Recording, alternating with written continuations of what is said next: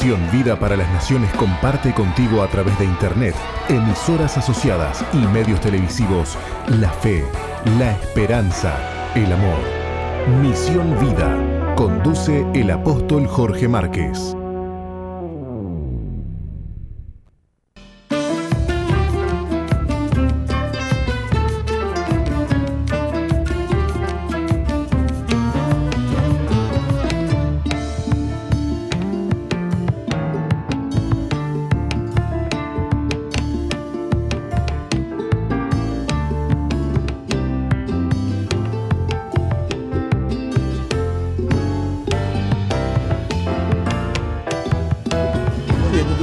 Misión Vida, muy buena música, movidita. Roxana, ¿qué estábamos escuchando? ¿Qué estábamos escuchando? Lo que sé que estábamos escuchando a músico, los demás no lo conozco. Bueno, pero es músico, ya hay sí. Kelly, Lizzy Parra y Omi Alca, puede ser Mauri, con el tema Suficiente. Bueno, bárbaro, linda música aquí en Misión Vida. Bueno, nosotros estamos tomando un mate, bueno, yo estoy tomando porque usted no bebe o al menos, no sé, este, no, no, nunca le he visto tomar mate, usted Roca.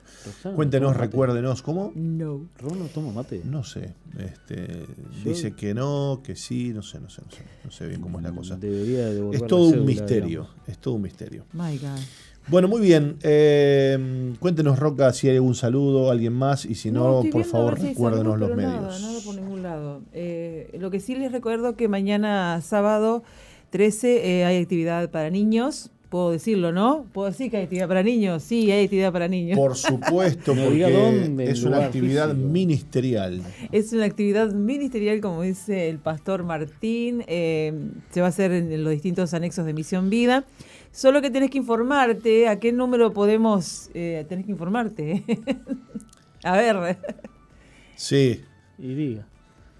Eh, sí, tenés que informarte. Lo que pasa es que hemos tenido problemas con el 095-333-330 este, y bueno, no, creo que está, no, no está funcionando, ¿no? Y por este momento no, lo que deberíamos hacer es comunicarse cada uno en su, en su zona, distrito, digamos. en su distrito. Bien, si bien esta actividad es una actividad ministerial, eh, también debemos decir que es una actividad que cada distrito en particular está llevando adelante, ¿no? Claro, claro. ¿Mm? Este y le voy a decir una frase del apóstol, de nuestro querido apóstol Jorge Márquez, que lo extrañamos ya, ¿no? Sí. Que hace dos semanas que no está con nosotros. sí, se extraña. Y entonces este, voy, a, voy a traer a memoria una de sus frases y se la voy a decir así, para cerrar este tema Diga. del distrito y del Diga. ministerio. Le voy a decir así, Roca, imagínate que cada distrito nos mande los anuncios, nos pida cosas. Imagínate. Eh, Tiene una, herida, tiene, una, tiene una herida, una llaga ahí, tiene una llaga que no Sí, la cierra. frase matadora, ¿vio? Esa, eh, eh, imagínate. ¿no? 20, ¿cuánto? 20 y pico, Ah. no, casi 20 distritos. 20 todo. distritos. Imagínese usted, si cada distrito nos mandara sus anuncios, estaríamos este, dando todo el Todo el programa, a los programa, anuncios de bueno, muy bien. Lo cierto es Eh, que la iglesia es muy grande y bueno, esta actividad para niños Exacto. es una actividad muy hermosa que Muy los niños linda, disfrutan. muy linda. Así que les invitamos a todos aquellos que tengan niños a su cargo que no dejen de participar porque ellos van a terminar recordando siempre el amor, la, contención Exacto, que tuvieron, los juegos que hicieron Sí. y además la administración de parte de Dios que nunca se les va a olvidar. Yo creo que no somos conscientes, Mm. Roca, de, de- de- de lo que podemos llegar a impactar la vida de un niño con estas Sí, cosas, ¿no?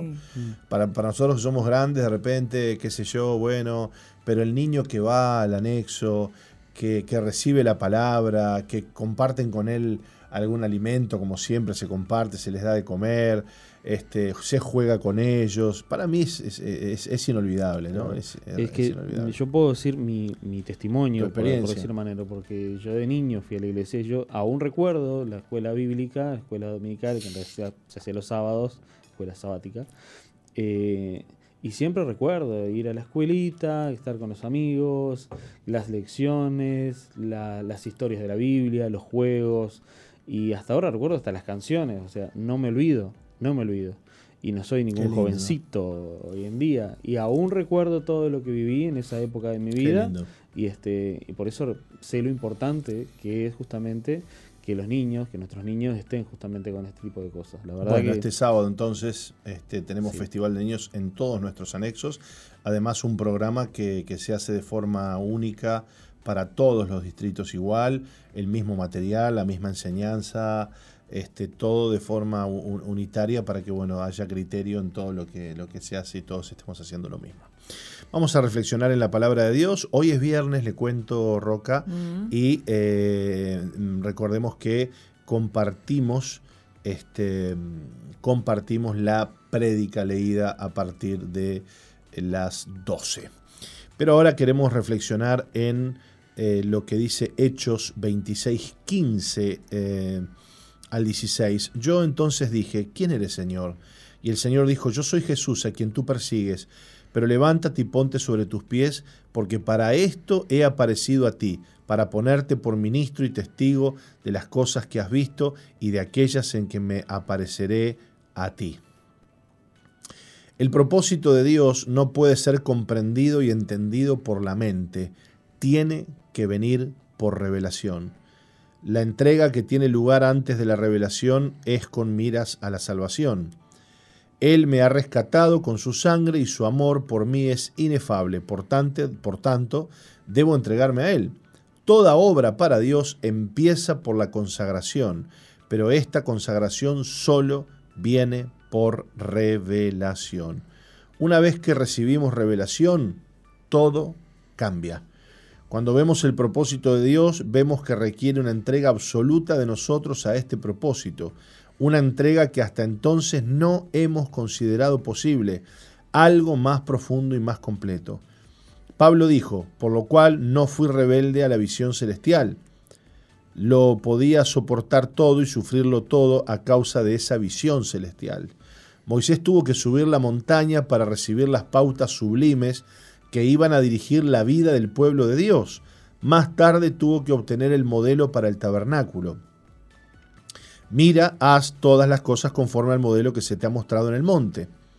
Le dijo el Señor a Moisés, toda obra que realicemos para Dios, por pequeña que sea, debe hacerse según el modelo que se nos enseñó en el monte, esto es, según la revelación que Dios nos ha hecho de su propósito.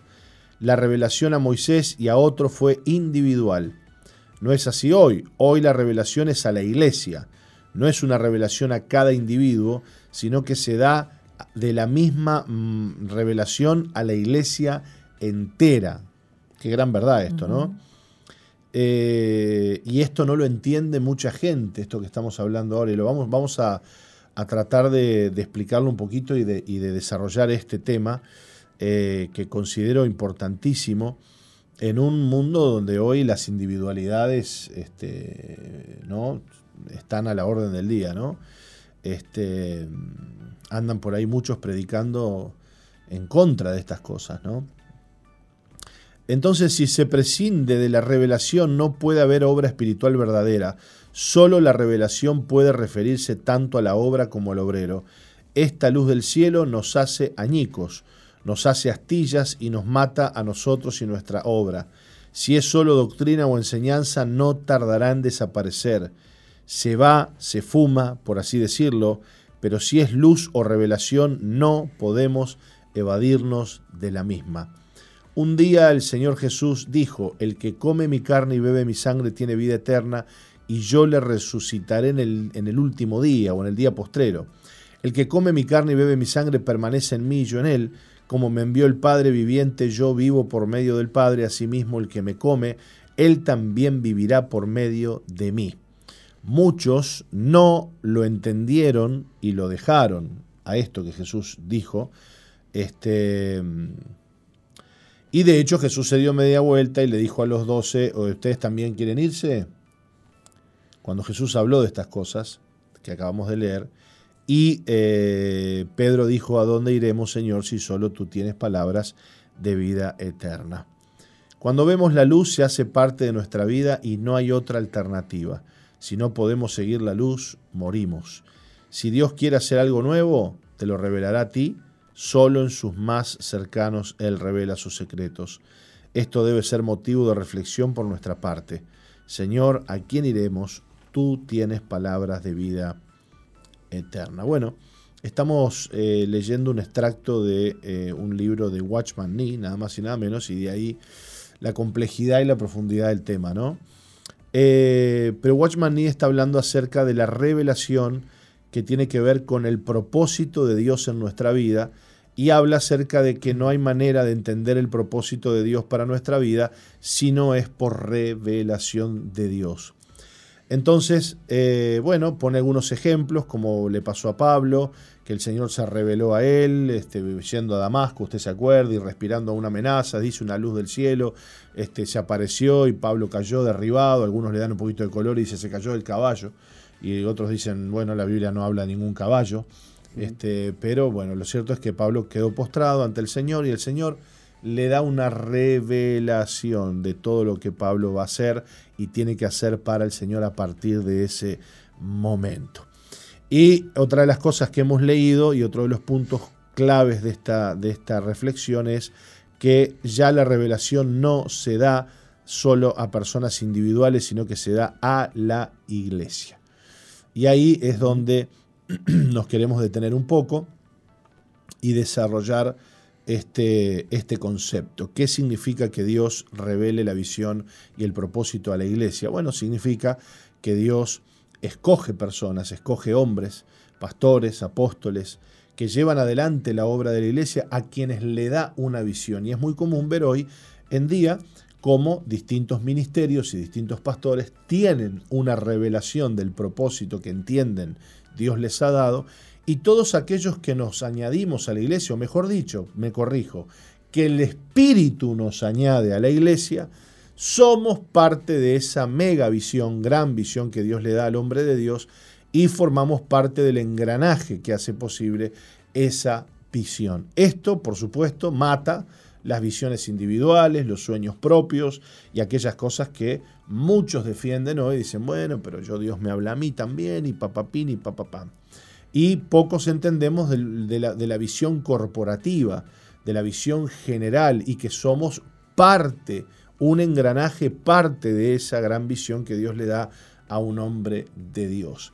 Y cuando Dios llama a alguien a ser parte de un lugar y de una iglesia y de un ministerio y lo añade a ese lugar, es para que esa persona se haga parte de la visión general que tiene ese ministerio y que tiene ese hombre de Dios a quien Dios ha levantado en ese lugar. Yo, la verdad le digo,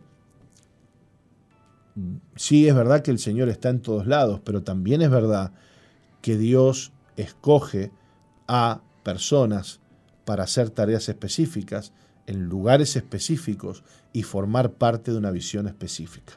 Esa gente que anda cambiando de lugar y de visión y de, y de cobertura y que bueno, que me voy para aquí, que pruebo allá y que pruebo del otro lado, no terminan nunca de estar en ningún lado ni ser parte de ninguna cosa.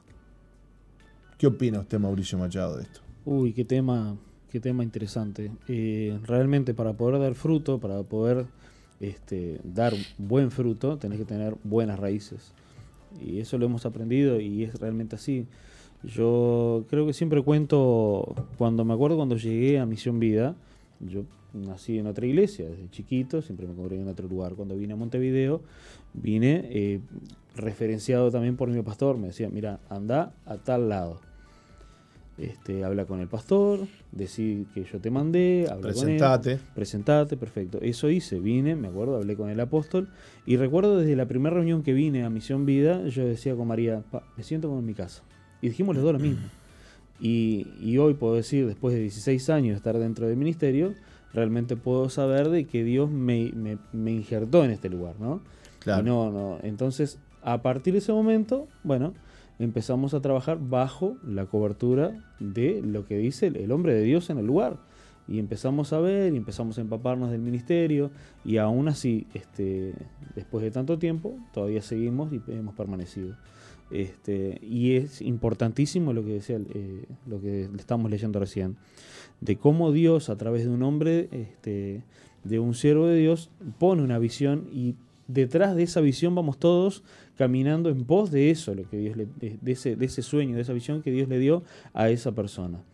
Eh, es cierto que Dios te habla individualmente, es cierto, pero nunca va a ir en contra de una visión que Dios te puso en un lugar. No, nunca Dios te va a decir, si estamos, si Dios le dijo a tu pastor A, a vos no te va a decir B para ir en contra de la visión donde vos claro, A, mí me llama la atención cómo hay personas que de repente eh, viran el, volante del auto, ¿viste? Pegan un volantazo y dicen, no, ahora voy para el otro lado. Pará. pará. Lo que, lo, que, lo, que, lo que veníamos haciendo juntos, lo que veníamos eh, construyendo, lo que veníamos creyendo de parte de Dios en cuanto a la visión corporativa, no ha cambiado. En todo caso, cambiamos nosotros.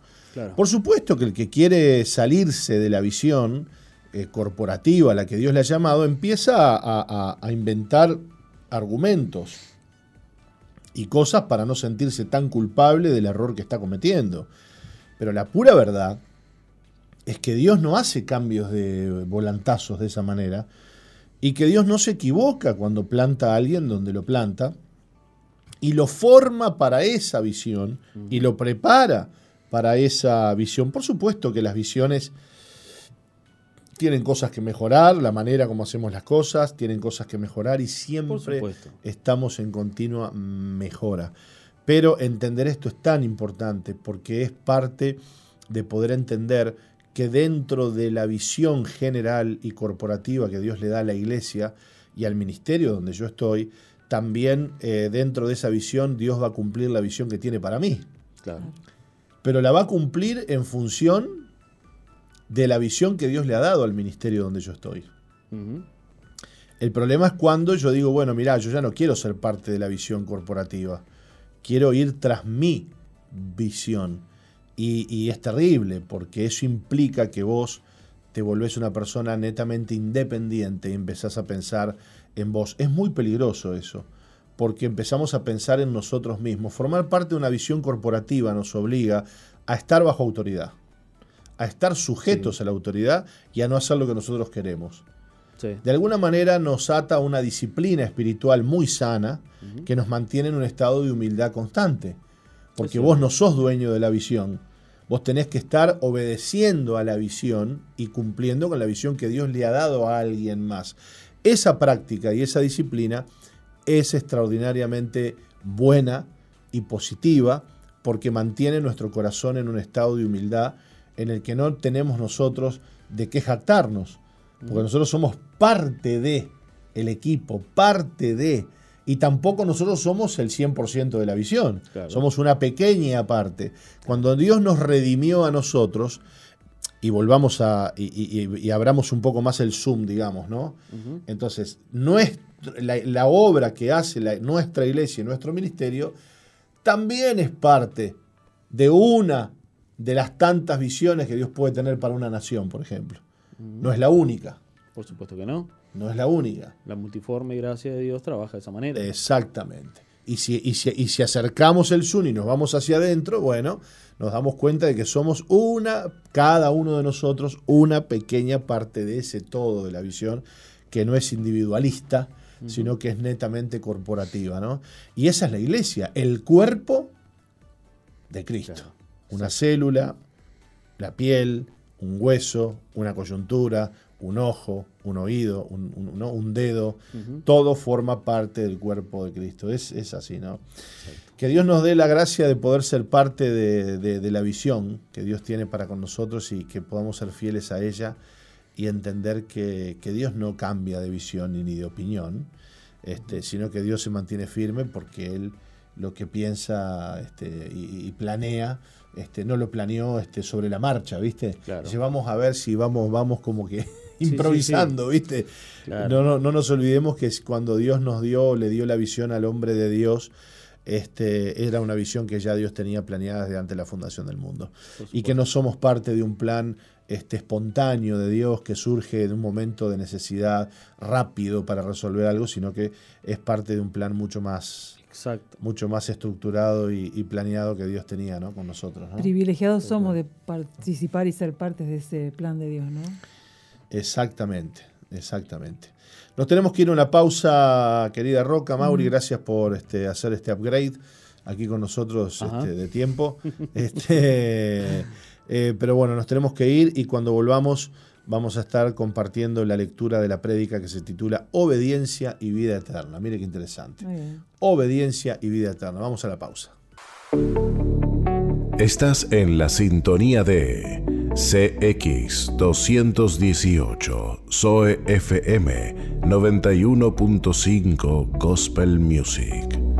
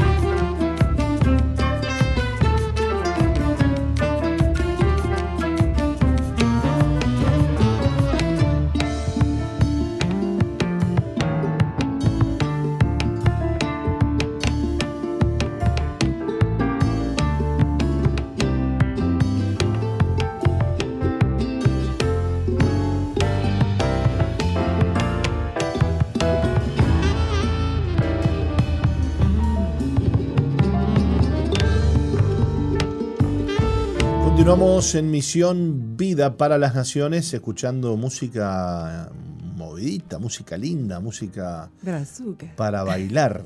Sí, para disfrutar de- del Señor, porque toda la música que se pasa aquí es gospel, es buena música con Claro. buen contenido.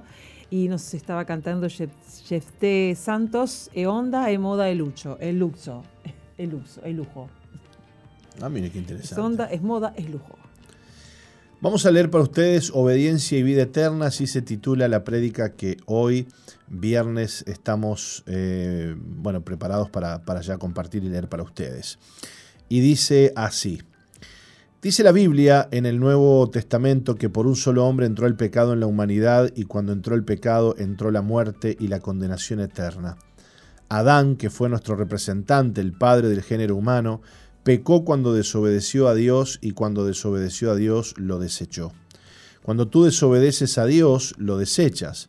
Una desobediencia no es cosa sencilla. Todos entramos en maldición y fuimos contaminados, recibiendo la herencia de un hombre que no quiso obedecer a Dios, el cual prefirió tomar decisiones independientemente y por su cuenta. Engañado por alguna enseñanza satánica que con astucia incitó a Eva diciéndole, si desobedeces a Dios, Dios sabe que serás como Él. Simplemente tienes que probar lo que Él dijo que no se podía tocar. Así de sencillo, así de tonto parece a veces cuando entramos en desobediencia y creemos que lo vamos a arreglar en algún momento. O desobedecemos por ignorancia, pero esta te debilita a caer en el castigo, o te habilita, perdón, a caer en el castigo de los desobedientes. Si ignoras que la electricidad es algo peligroso y metes algo en el enchufe, la corriente no te va a advertir que te puedes quedar electrocutado porque eres inocente y no te has dado cuenta de lo que hiciste. El castigo de la electricidad te va a afectar sepas o no sepas. No puedes ser ignorante. Dios no te creó así. En cambio, otros desobedecen porque son rebeldes, no les gusta oír el consejo y mucho menos obedecerlo. Son esos que aseguran, a mí nadie me va a decir lo que tengo que hacer. De esos no podemos esperar obediencia. Comete el mismo pecado que Adán porque no es una persona que se eh, puede sujetar de las cuerdas del Espíritu Santo para ser partícipe del reino de Dios y hacer su voluntad. La premisa número uno en el reino de Dios es que en su reino no se hará tu voluntad. Tú pretendes que se haga tu voluntad aquí en la tierra y entrar en el reino de los cielos. No será así. Aprende a ser obediente aquí. Nosotros aquí recibimos el Evangelio y somos obedientes a ese Evangelio. La Biblia no solo habla de la fe, sino también de la obediencia a la fe. La fe te indica el camino por el cual debes andar y debes ser obediente a ella, y la obediencia es fundamental. Así como por un solo hombre entró la condenación, entró la muerte y el pecado, y éste esclavizó a los hombres, por un solo hombre entró la obediencia al Padre en la tierra. Por un solo hombre entró el perdón de pecado y la posibilidad de la vida eterna y la participación como ciudadanos en el reino de los cielos. Ese hombre se llamó Jesús. Por cuanto fue obediente hasta la muerte y muerte de cruz, dice la Biblia, que el Padre lo exaltó y le dio un nombre que es sobre todo nombre, para que en el nombre de Jesús se doble toda rodilla de los que están en los cielos y en la tierra y debajo de la tierra, y toda lengua confiese que Jesucristo es el Señor, para gloria de Dios el Padre. Me imagino a los animales confesando que Jesús es el Señor. No podrás excusarte que tienes artrosis o artritis, te tendrás que arrodillar delante de la, majestuosidad del Hijo del Dios Altísimo. Jesús no estimó el ser igual a Dios como cosa que aferrarse, sino que se despojó a sí mismo haciéndose siervo y obediente, y, y es por eso que cuando Jesús se bautizó, apareció esa voz en el cielo que declaró, Este es mi Hijo amado en quien tengo complacencia. A ese honró Dios y lo revistió de poder y gloria. A ese Jesús no lo pudo vencer la muerte. ¿Entiendes qué importante es la obediencia? El ejemplo de Saúl, cuando Moisés salió de Egipto guiando al pueblo hebreo hacia la tierra que Dios le había prometido, en algún lugar le salió al encuentro un pueblo, los hijos de Amalek o los amalecitas. Estos hicieron de todo para detener la marcha del pueblo de Dios. En lo natural parece algo sin importancia, pero la Biblia señala que Amalek se levantó contra el trono de Dios. Se ve que esa gente estaba bien endemoniada y obedeciendo a Satanás. Quizás hicieron ritos satánicos y cuando se levantaron contra Israel, se levantaron contra el propósito eterno de Dios que era llevar a los descendientes de Abraham a la tierra que les había prometido. Esa tierra que el estrado es el estrado de sus pies, el trono de Dios. Leemos en Éxodo 17, 14 al 16. Y Jehová dijo a Moisés, Escribe esto para memoria en un libro y di a Josué que raeré de todo la memoria de Amalek de debajo del cielo. Y Moisés edificó un altar y llamó su nombre Jehová Nisi y dijo, por cuanto la mano de Amalek se levantó contra el trono de Jehová, Jehová tendrá guerra con Amalek de generación en generación. Pasaron aproximadamente 400 años y al primer rey de Israel se le llamó, que se le llamó Saúl, Dios le mandó a decir por el profeta Samuel. Así ha dicho Jehová de los ejércitos. Yo castigaré lo que hizo Amalek a Israel al a oponérsele en el camino cuando subía de Egipto. Ve pues y, hiere a Amalek y destruye todo lo que tiene. Y no te apiades de él. Mata a hombres, mujeres y niños y aún los de pecho, vacas, ovejas, camellos y asnos. 1 Samuel 15, 2 y 3. Saúl derrotó a los amalecitas, pero perdonó a Gag, rey de Amalek, y dejó lo mejor del ganado para que comiera el pueblo y para ofrecer holocausto a Dios. Mientras esto sucedía, Dios le habló a Samuel, quien había ungido a Saúl como rey, y le dijo, Me pesa haber puesto por rey a Saúl, porque se ha vuelto de en pos de mí y no ha cumplido mis palabras. Quiero hacer una advertencia importante. Cada vez que predico, dice el apóstol, lo hago en el nombre del Señor. Yo puedo equivocarme y decir cosas que no son de Dios. No obstante, Dios me ha puesto para hablar de él, de lo que él quiere. Entonces vino el profeta a Saúl y le dijo, así dice Jehová. Y la Biblia señala eh, que lo que dijo Samuel es lo que dijo Jehová. Hay algunos que se confunden y cuando ven al predicador ven simplemente a un hombre y no les produce nada cuando el siervo de Dios habla de parte de Dios. Mira que yo corro un riesgo grande con lo que digo porque cada vez que predico me la juego delante de Dios. Y cada vez que predico tú también te juegas delante de Dios decidiendo si lo que has oído es de Dios o no, si Él te habló o no.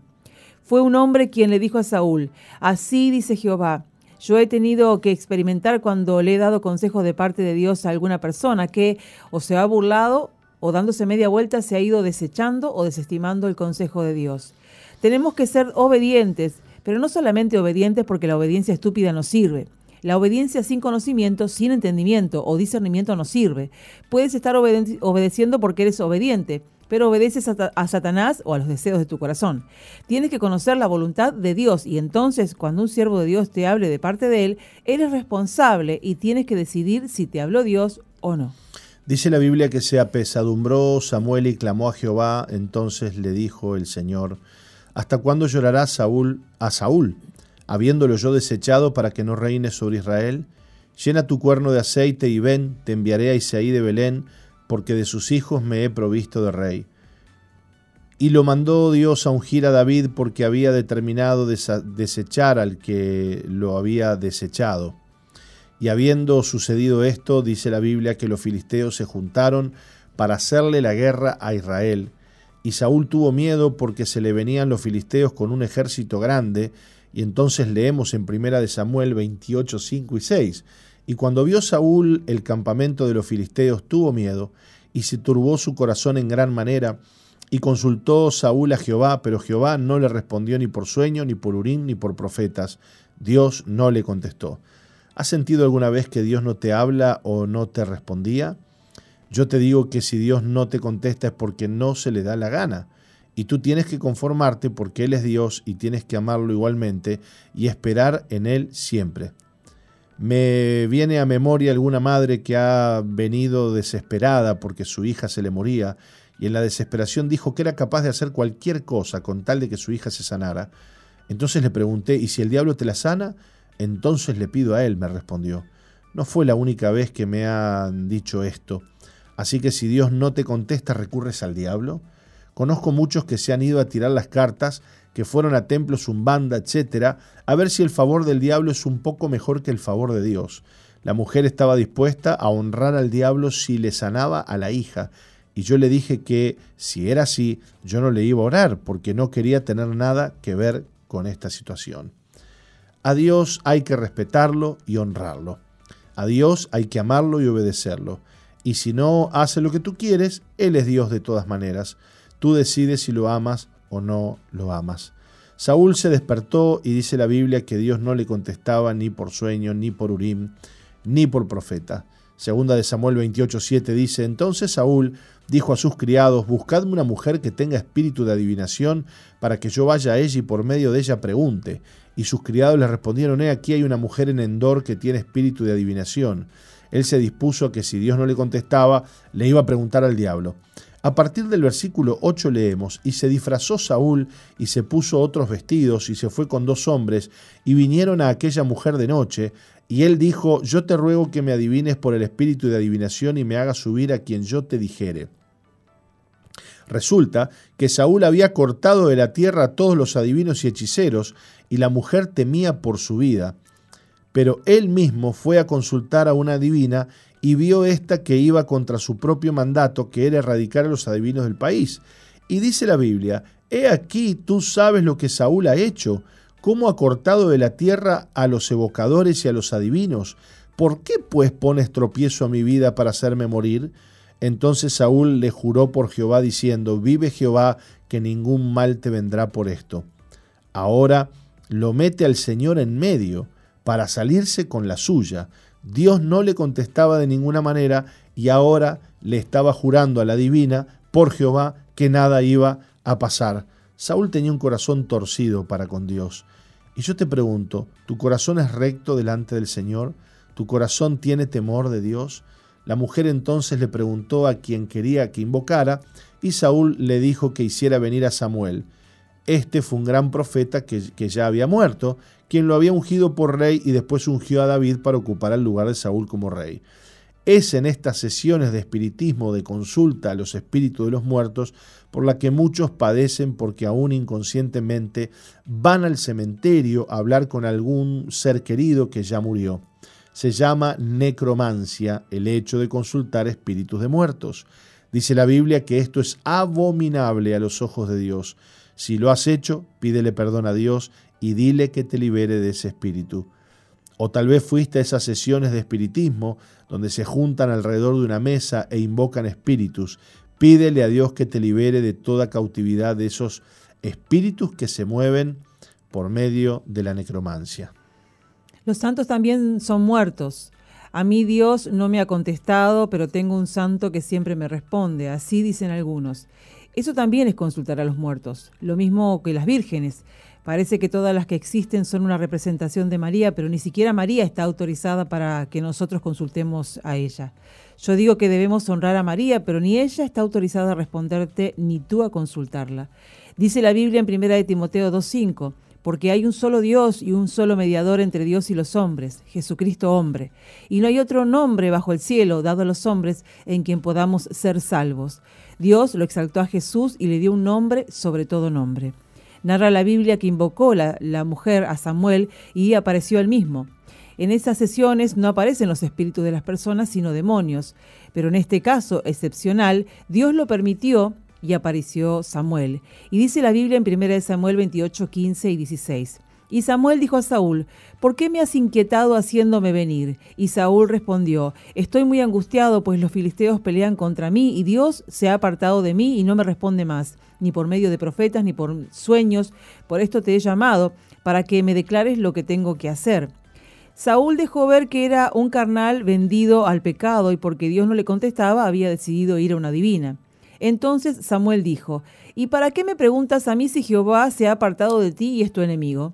Jehová te ha hecho como dijo por medio de mí, pues Jehová ha quitado el reino de tu mano y lo ha dado a tu compañero David. Como tú no obedeciste a la voz de Jehová ni cumpliste el ardor de su ira contra Malek, por eso Jehová te ha hecho esto hoy. ¿Cuántas veces te tiene que hablar Dios para que le hagas caso? ¿O cómo tiene que hacer para que seas obediente? Desechaste a Jehová por no, porque no obedeciste y él se ha apartado de ti.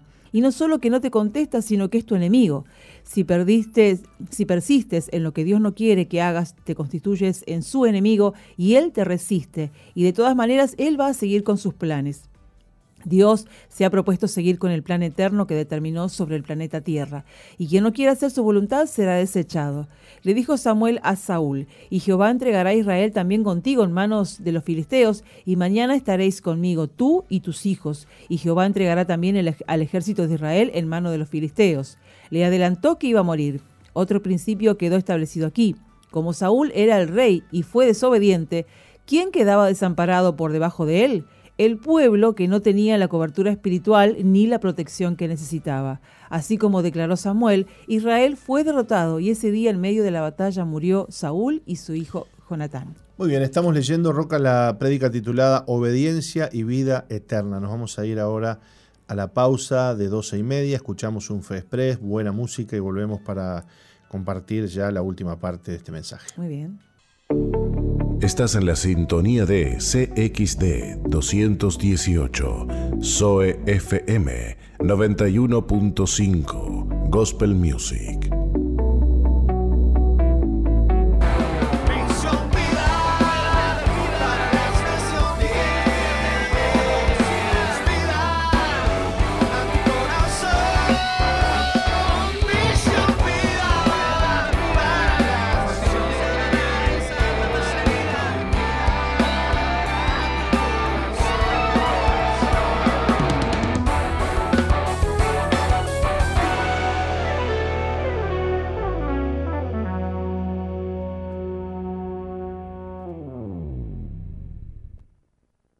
Hola, soy Jorge Márquez y esto es Fe Express.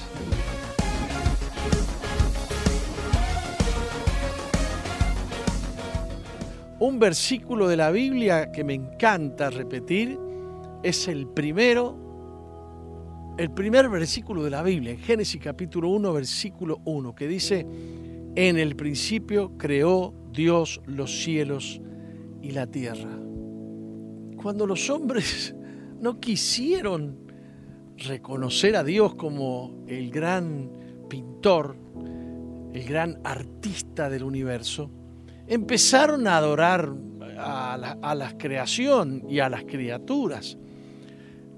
Terminaron adorando piedras y reptiles y elefantes y ratas al hombre se le fue, se le fue la razón, se le escapó la razón. Y a los más estudiados se les ocurrió que una explosión eh, impensada, no calculada, no dirigida, y nadie le puso un fósforo a la explosión, explotó sola. Acomodó las cosas como están acomodadas cuánta belleza hay en, el, eh, eh, en la Vía Láctea, cuánta belleza hay en el sistema solar. Qué perfecto que está calculado todo. Podemos calcular cómo llegar a Marte, cuándo llegar a Marte de acuerdo a la velocidad, al espacio, calcular la atracción del planeta sobre el satélite que enviamos. Todo perfecto. Podemos calcular cuándo hay un eclipse solar, un eclipse lunar, cuándo hay porque está todo muy bien hecho. La verdad que no me animo a creer que una explosión haga tan bien las cosas. Eh, no puedo creerlo. En otras palabras, necesito más fe para creer que una explosión puede arreglar todo esto de la manera que Dios lo hizo tan lindo. Miren el paisaje que hay detrás mío. ¿Usted cree que una explosión produjo este césped, estos árboles? No, de ninguna manera. El hombre se extravió y entraron los poderes que llamamos de las tinieblas, así dice la Biblia, y han querido establecer un, orden, y ahora se pretende establecer un nuevo orden mundial, se pretende eh, tomar el control del planeta Tierra con todos los habitantes. ¿Usted cree que Dios, el Señor, el autor, el dueño de todo, va a permitir que algún demonio o algún ser humano se enseñoree, se haga cargo de lo que Él ha hecho y le pertenece, Dios va a traer a juicio a todas las personas. No ignores a Dios. No creas que Dios está en algún lugar ignorante o ignorando lo que tú haces o lo que hace la, gente en la tierra. Busca a Dios con todo tu corazón. Él tiene eh, consejos sabios para ti. Y el reino de Dios será implantado aquí en la tierra y, será gobernado por Jesucristo y todos los que han creído, todos los que hemos creído en Jesucristo. Dios no va a ceder la tierra a los malvados. Dios no va a ceder la tierra a los injustos, a los que creen que con la muerte se puede lograr la vida y todas esas cosas. Tú necesitas conocer a Cristo. La iglesia de Cristo es el testimonio vivo en el planeta Tierra de que Dios existe. Y es el testimonio de la verdad, porque la iglesia guarda la palabra de Dios, que es la verdad. La verdad es lo que Dios ha dicho, no lo que el hombre dice. Y necesitas, necesitas pensar que Él quiere caminar contigo, necesitas pensar que tú necesitas caminar con Él y que Él puede transformar tu existencia. Eh, nuestra iglesia te deja un WhatsApp y te deja una red para que puedas contactarte de alguna manera con nosotros donde quiera que estés. Yo te bendigo en el nombre precioso de Jesús.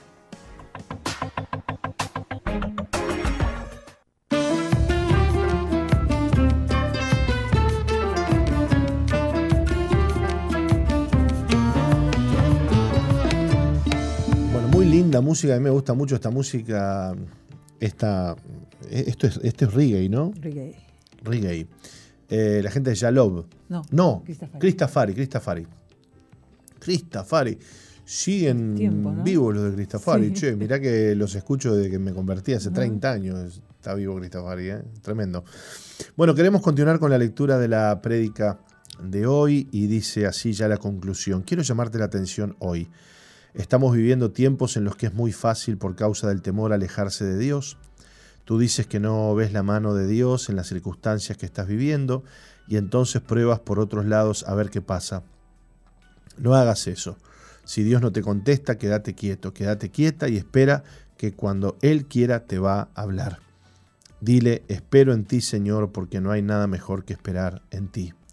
Los humildes esperan, los que no son humildes se apresuran a resolver por su cuenta aún en contra de la voluntad de Dios.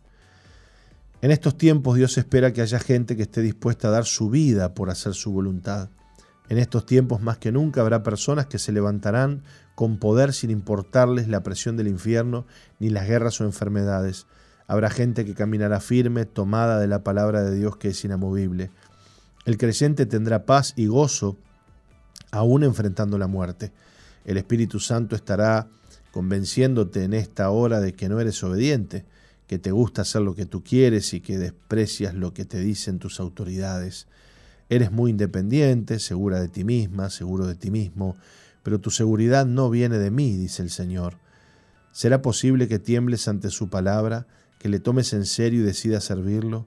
Decide que no vas a retroceder ni vas a obedecer a tus sentimientos, porque cedas Tampoco cedas a tus planes, busca de todo tu corazón su voluntad. Eso espera de ti el Señor. Oramos, Padre, para que nadie te deseche a ti, para que nadie eh, a ti para no ser desechados ellos. Oramos al ver que hay demasiada gente que se guía por lo que siente o parece, pero no lee tu palabra. Por lo tanto, no la conocen. Tú has dicho que te manifestarás a los que tiemblan a tu palabra. Tú golpeas hoy la puerta del corazón de muchos, Señor, que por esta palabra decidan renunciar a la desobediencia, que renuncien a sus planes y deseos personales. Perdona, Padre, porque te han sido desobedientes. Hoy se dan por enterados que tú exaltas a los obedientes. Limpia las vidas con tu sangre preciosa, Jesús. Cuántas veces han dado coces contra el aguijón sin entender que se han vuelto contra ti, Señor. Libra de religiosidad, Padre. Salva a tu pueblo de rebelarse contra ti, contra tus planes. Te lo pido en el nombre precioso de Jesús. Amén. Estamos leyendo para ustedes, o hemos leído para ustedes, obediencia y vida eterna, esta preciosa palabra que compartiera el apóstol con nosotros y que hoy hemos leído a dos voces con Roxana. Vamos a, una pausita, Roca, ¿y quién va a estar con nosotros? Jonathan Martínez, de em, Distrito 4, de bien, Punta Bien, bien, bien. Entonces nos vamos a una pausita y volvemos enseguida. No cambies, ya volvemos con Misión, Vida.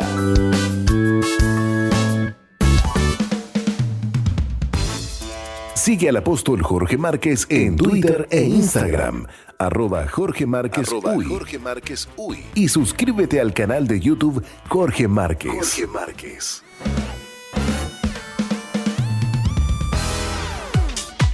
MBTV Televisión para las Naciones. Excelentes contenidos para todo público. MDTV. Ingresa a nuestro website www.misionvida.org y cliquea en TV en vivo.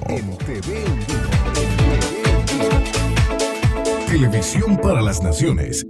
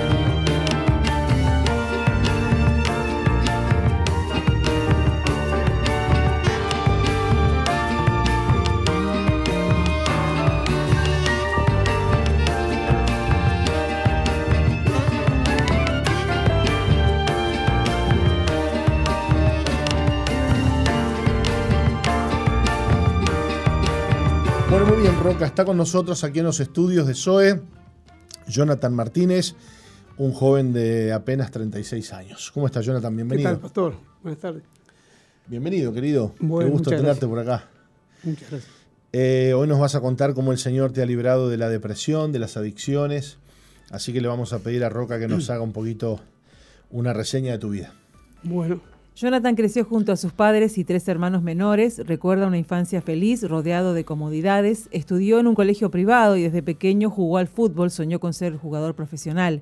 A los 18 años, estando a punto de firmar un contrato con un cuadro de fútbol de Estados Unidos, sufrió una lesión en, una rodilla que le imposibilitó seguir jugando. Entonces se derrumbó, así como sus sueños. En ese tiempo sus padres se separaron, pero Jonathan, su papá, era para Jonathan, su papá era su ídolo y cuando éste se mudó a Estados Unidos, se sintió abandonado por quien tanto amaba.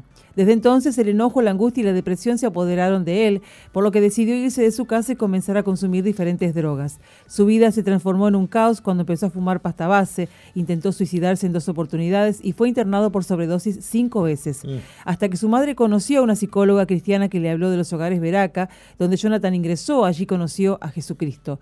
Dios comenzó a obrar en su corazón, perdonó a su padre, fue libre de su adicción y de depresión. Hoy sirve a Cristo con gratitud y amor enfocado en transmitir a otros que Jesucristo cambia y transforma. Bueno, Jonathan, eh, eh, situaciones trágicas en tu vida te, te llevaron también a, eh, a- a luego a la, a la adicción a las drogas, ¿no? Hablanos un poquito de, bueno, de tu infancia, eh, te volviste jugador de fútbol, Sí, sí, era uno de mis sueños, uno de mis anhelos. Criado en un entorno, digamos, deportivo, en el deporte. eh, tuve oportunidades de la profesionalidad. Eh, bueno, a los 18 años, como te digo, eh, criado en una infancia muy linda, ejemplar, una familia con papá, mamá, tres hermanos. Eh, la verdad que arraigado a un padre, donde era muy direccionado por él. Mi papá lo era todo, como él lo dijo. Claro. Era un ídolo, era un referente máximo, era, lo era todo. Hasta los 18 años viví una vida ejemplar, estudiando, haciendo deporte. Tuve una oportunidad de ser profesional. Eh, un equipo, el Ross Center de Miami, los Estados Unidos, había fijado en mí. Yo jugaba en Danubio en ese entonces, tenía 17 años. Y bueno, el Grupo Casal, el señor Pato Aguilera, como muchos lo conocemos, jugador, Sí. exjugador de Peñarol, me, pro- me propuso ser mi manager, le dije que sí. Iba todo rumbo acorde al plan, acorde a uno de lo, a lo soñado. Resulta que a los 17 años yo me iba para, esta- para Estados Unidos a jugar. Mi papá resulta que había tenido contacto con un, con un amigo de él de la infancia. Mi papá es contador. Él le propusieron abrir un negocio ahí en los Estados Unidos, California. Yo justo en ese entonces, en ese mismo tiempo, me iba a ir a, a vivir a Miami.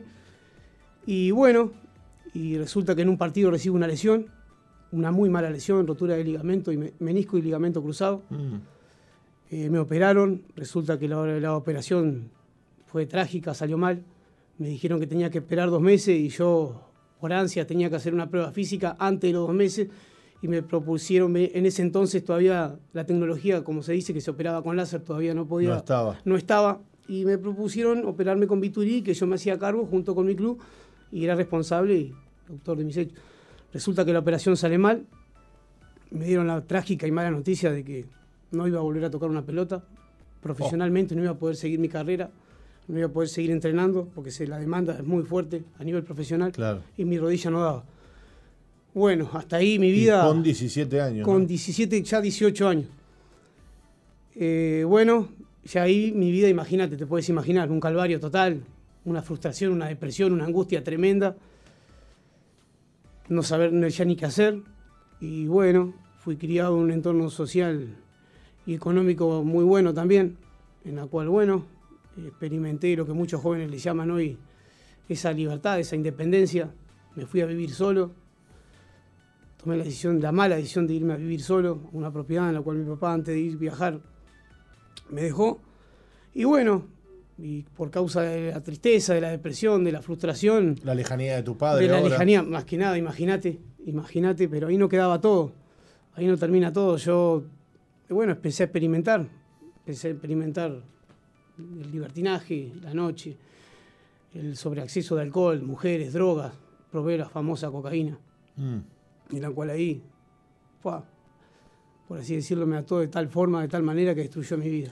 Qué, qué- qué fuerte, cómo, cómo un joven profesional, deportista, no tocabas un cigarro, nada, no nada, nada. tocabas. Era una vida ejemplar, y, y deportista. Se te sana. dio vuelta la cosa eh, Exactamente. eh, en, un, en un instante, ¿no? Exactamente. Eh, y, exactamente. y poco a poco te fuiste transformando en un adicto. Exactamente, poco a poco. Y no solo termina ahí, sino que termina el tiempo. Mis esperanzas seguían, mal o bien. Mis expectativas, era un hombre lleno de sueños, de expectativas, de ganas.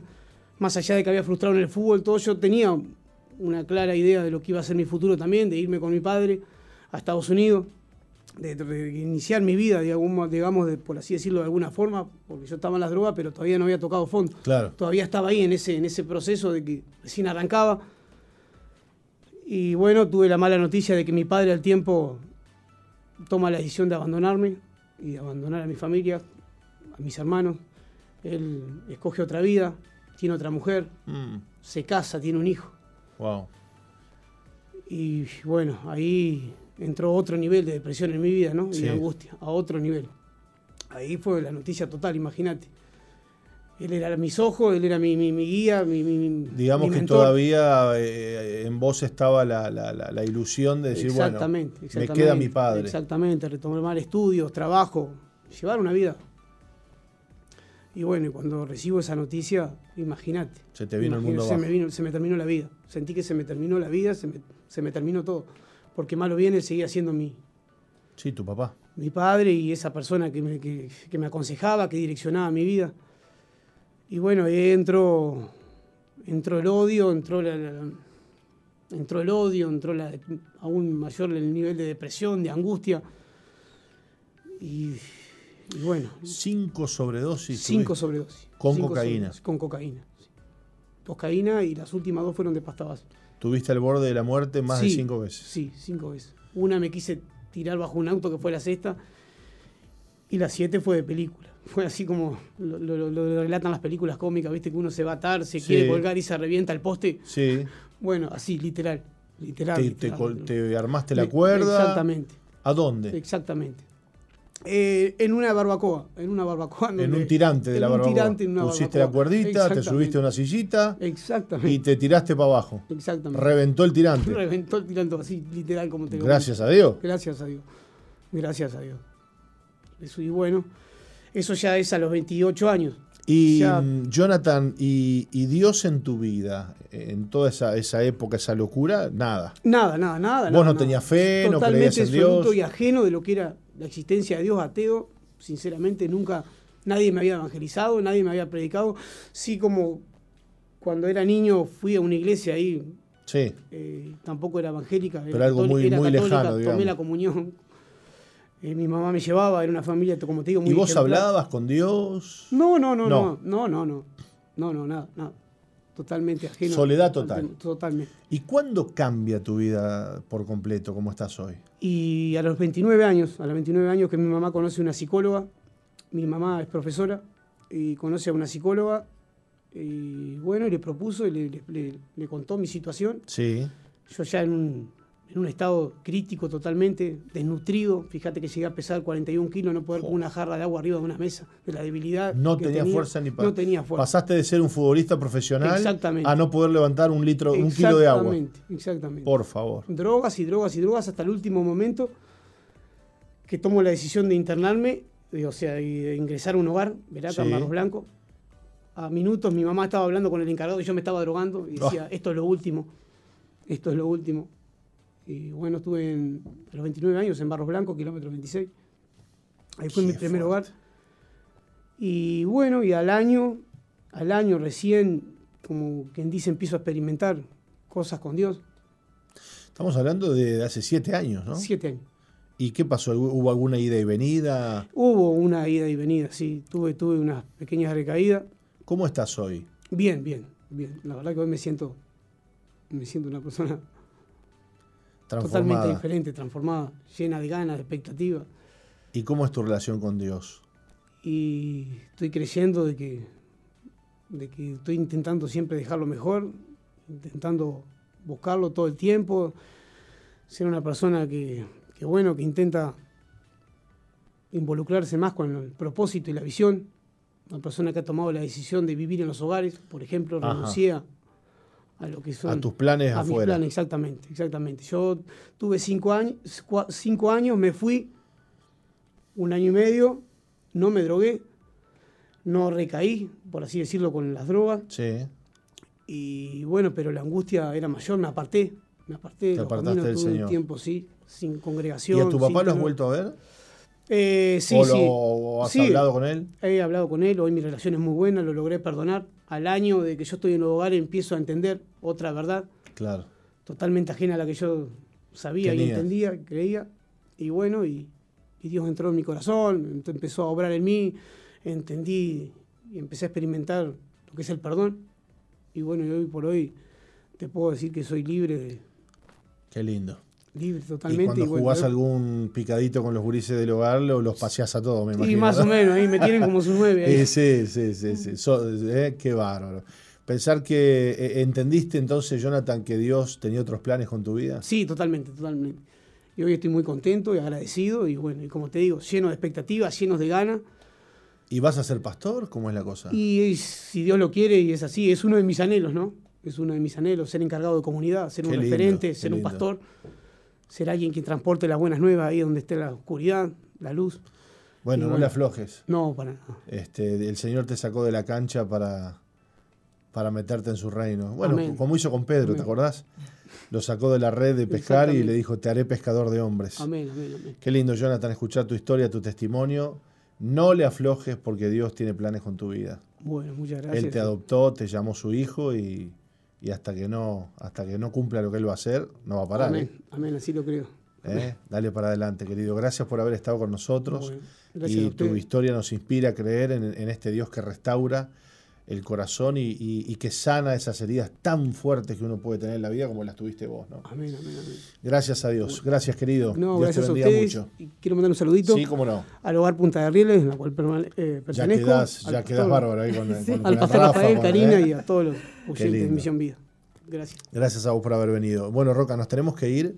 Este, hasta aquí Misión Vida por esta semana. Este fin de semana tenemos nuestras reuniones, como siempre, en nuestra iglesia central, el día domingo y en los distintos anexos eh, hoy, bueno, mañana sábado, ¿no? Sí, sí, mañana ¿Eh? sábado la, la actividad de niños, así que no se olviden. Y bueno, volvemos el lunes a partir de las 11 de la Así mañana. es. Seguís en SOFM porque tenés Claro, 24-7 por supuesto. SOFM, donde quiera que vayas, te acompañamos aquí en el programa Misión Vida. Volvemos el lunes. Dios les bendiga.